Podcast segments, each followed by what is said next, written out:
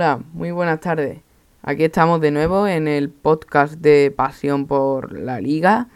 Y bueno, ayer subí mi primer episodio, que ya está subido tanto en Spotify como en Evox. Y ya varios me habéis comentado de que la habéis escuchado. Y bueno, parece que os ha gustado, excepto algunos ajustes que intentaré solucionar para el siguiente episodio. Y bueno, creo, sigo pensando que es un proyecto que os puede, que puede gustar mucho, porque así, porque es un, por así decirlo, algo similar a la radio, a la televisión, en el que podemos comentar cosas. Y bueno, eh, el viernes traeré otro nuevo episodio de podcast hablando un poco de la jornada liguera, de la final de la Copa del Rey, que también tendremos este sábado entre Athletic Club y Real Sociedad, que se disputa en la Cartuja.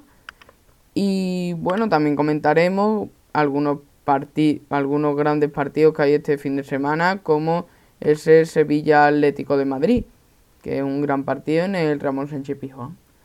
Bueno, para, eh, para empezar, eh, hablaremos de la selección sub-21 que ayer disputó su, su tercer partido de fase de grupo del Europeo Sub-21 y que resultó victoriosa por 2 a 0 con doblete de Dani Gómez. Como podemos ver en las estadísticas, España Sub-21 fue claramente superior a República Checa, con unas estadísticas bestiales. 15 eh, tiros por parte del combinado español contra 6 de la República Checa, de los cuales de los 15 tiros de España 5, fueron a puerta. Eh, le superamos en posesión con un 64%, un acierto en los pases del 83% y también no jugando un juego muy brusco, solamente 9 faltas con, contra 15 faltas de ellos. Como podemos ver, em, Luis de la Fuente hizo algunos cambios en el, en el 11 titular de la selección sub-21. Álvaro, el portero del Huesca, se mantuvo en portería. Em, después podemos ver en el lateral izquierdo a em, podremos ver en el lateral izquierdo a Pedrosa, que bueno, fue una gran sorpresa, ya que Miranda venía jugando unos buenos partidos en el lateral izquierdo. Pero bueno, tampoco es un cambio que me sorprenda mucho, ya que Luis de la Fuente que da, varios minutos a todo el mundo.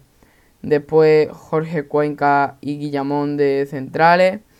Eh, esto es lo que yo comenté de ayer por la expulsión de Mingueza. Eh, Luis de la Fuente alineó a Pipa. Y aquí fue lo que yo comenté, que a lo mejor podría jugar al Exposo, el lateral de Leibar, debido a su grande minuto que estaba disputando. Pero bueno, eh, Pipa jugó en su lugar y también hizo un gran partido, la verdad. En el medio campo está Gonzalo Villar, que fue protagonista ya en el otro partido por un gol que anotó. Moncayola, eh, mediocampista de los Asuna, de gran nivel. Y Manu García, el centrocampista del Sporting, que la verdad está jugando a un nivel extraordinario y no está defraudando para nada. Después, en la línea de ataque, está Barrenechea, que dio la asistencia a Dani Gómez, Puado por la otra banda y en punta el delantero romano Abel Ruiz.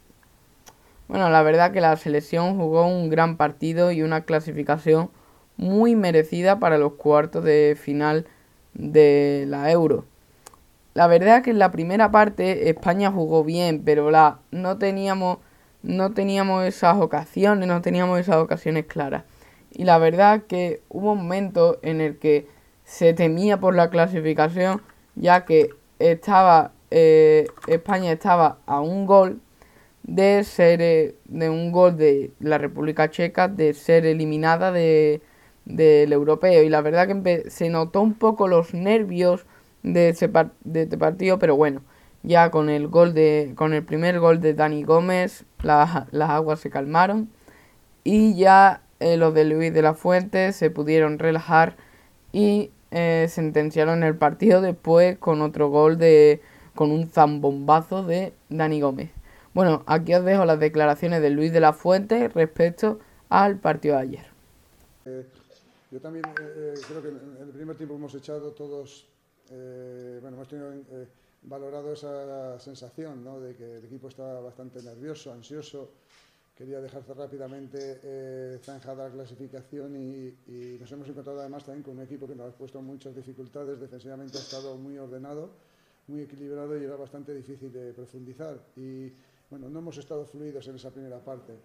Y ya en el segundo tiempo eh, el equipo, bueno, le ha venido bien el descanso. Eh, nos ha aportado tranquilidad, nos ha aportado calma. Los cambios también han sido cambios que, han sido muy, muy, eficaces, muy efectivos y todo eso pues ha ido que, simplemente volcando la balanza a nuestro, a nuestro favor, que era lo que nos merecíamos. ¿no? Y insisto, estamos también muy contentos por el, bueno, ya hemos podido escuchar al seleccionador Luis de la Fuente comentando el partido de la de la sub-21, bueno, haciendo un análisis en general como el que hemos hecho antes. Se notaba en la primera parte que España estaba un poquillo nerviosa, se notaba esa tensión ya que necesitaban un gol para materializar la clasificación y se notaba esos nervios. Pero la verdad que España jugó bien dentro de lo que cabe y en la segunda parte ya Dani Gómez, que entró en el, camp que entró en el campo en la segunda parte, pues pudo sentenciar el partido con un doblete y por lo tanto darle la clasificación a la selección española a los cuartos de final de la Euro 2021 que eh, se jugará al, por motivo de la pandemia se ha dividido este torneo en dos fases.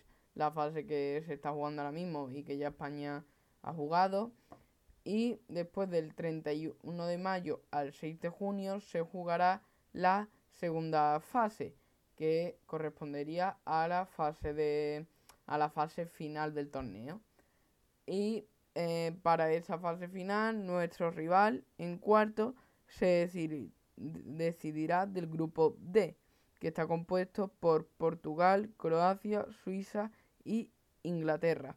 Ahora mismo estaría, nuestro rival sería Croacia, pero ahí hay, en este grupo no hay nada decidido por ahora. Y tanto la primera que es Portugal puede quedar fuera o Inglaterra que es la última con cero puntos puede clasificarse. Así que es todo una incógnita cuál puede ser nuestro rival en cuartos de final. Em, bueno, ahora vamos a hablar de eh, la selección absoluta que juega un que juega hoy contra Kosovo en, en el Estadio de la Cartuja, en Sevilla. Y bueno, yo creo que este partido puede servir para más que otra cosa para disipar aquellas dudas que nos ha dejado España en anteriores partidos, como los de como Grecia y Georgia. Eh, contra Georgia, sobre todo, la primera parte no gustó para nada. Y ya que se pudo ver un cierto dominio de Georgia, en el que se llegó a adelantar en el marcador tras una buena contra. Pero bueno, al final los goles de Dani Olmo, que salió de revulsivo en la segunda parte, y el gol antes de Ferran Torres, pues materializaron el partido. Em, también como el 11 de España contra Georgia fue Unai Simón en portería, Jordi Alba, Eric García, Diego Llorente y Pedro Porro en la línea defensiva, Busquets como pivote, Brian Hill en la banda izquierda, Ferran Torres en la derecha, en medio del campo Pedri, Fabián y en punta Morata y este partido se disputó con una formación de un 4-1-4-1. yo creo que, es, que Luis Enrique va a hacer ciertos cambios debido a, a la dificultad del rival, que no es tanta y sobre todo, aunque es un dato muy, es una suposición muy rara, eh, Canales ha sido el encargado de estar de acompañar a Luis Enrique en rueda de prensa y esto suele significar que ese jugador va a jugar. Así que mi once para el partido de esta noche sería David De Gea en portería, ya que Unai Simón disputa en unos días eh, la final de la Copa del Rey. Yo creo que a lo mejor el seleccionado lo respetará. Eh, Jordi Alba en el lateral izquierdo lo dejaría igual. Eric García y a lo mejor prueba unos minutos con Íñigo Martínez, que ya la, que ya ha jugado varios partidos. En el lateral derecho creo que seguirá confiando en Pedro Porro. En el, en el, en el pivote a lo mejor puede meter a Rodri para cambiar un poco. En la banda podría meter a, a, a Marco Yo, también podría meter a Marco Llorente o a Dani Olmo, que el otro día jugó grande minuto. Y a lo mejor la delantera no cambiaría tanto. Pedri y Fabián Ruiz seguirán, Ferran Torres lo más probablemente también. Y eh, Morata seguirá en punta. Eh, bueno, ahora os dejo con las declaraciones de Luis Enrique respecto al rival de esta noche que es Kosovo.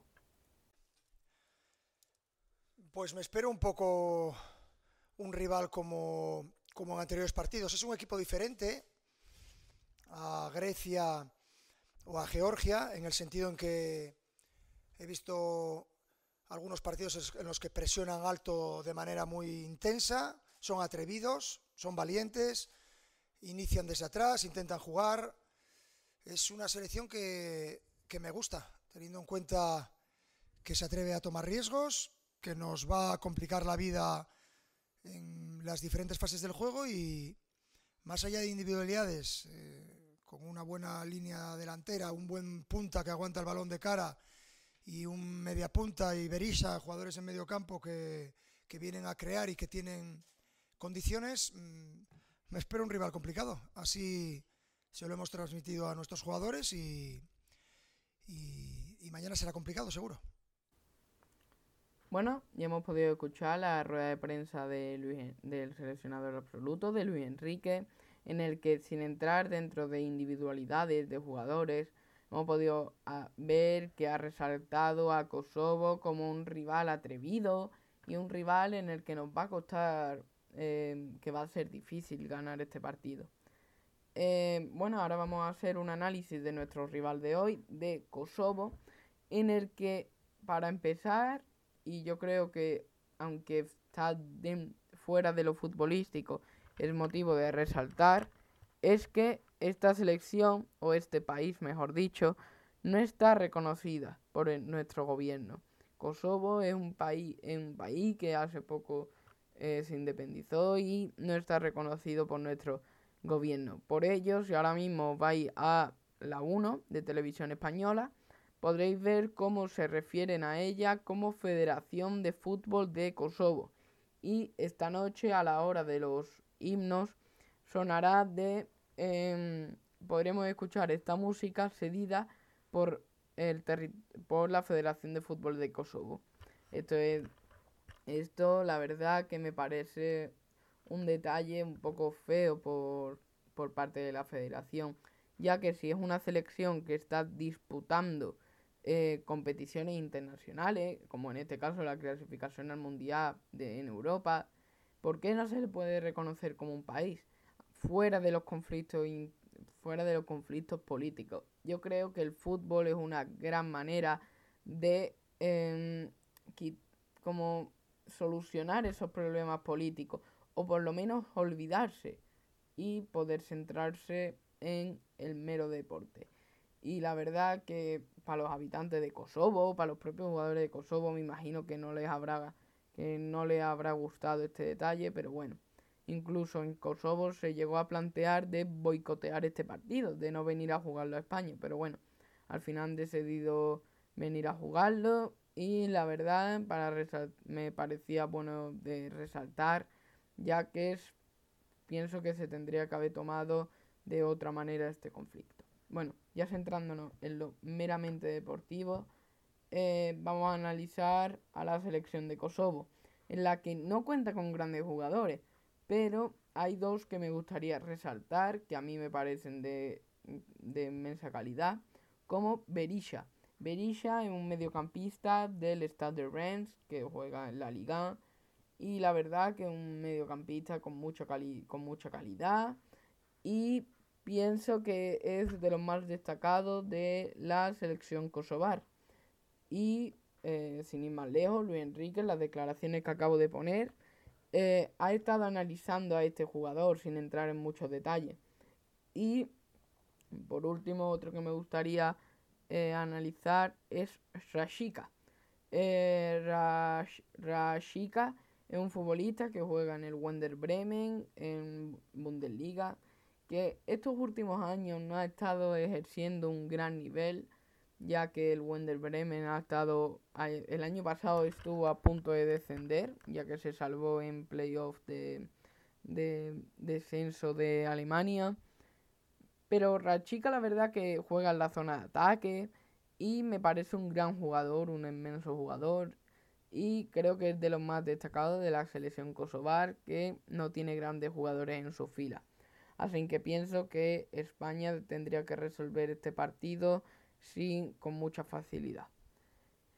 Eh, bueno, aquí terminamos el episodio de hoy del podcast de Pasión por la Liga. Espero que os haya gustado. El viernes os traeré un episodio analizando la final de la Copa del Rey, que enfrentará al Athletic Club y a la Real Sociedad, y analizando la jornada entera de liga. Intentaré traer a algunos invitados para poder conocer sus opiniones y sus sensaciones para esta jornada y para la final de la Copa del Rey. Y bueno, espero que os haya gustado. Eh, espero que os esté gustando este proyecto. Y os deseo una buena tarde.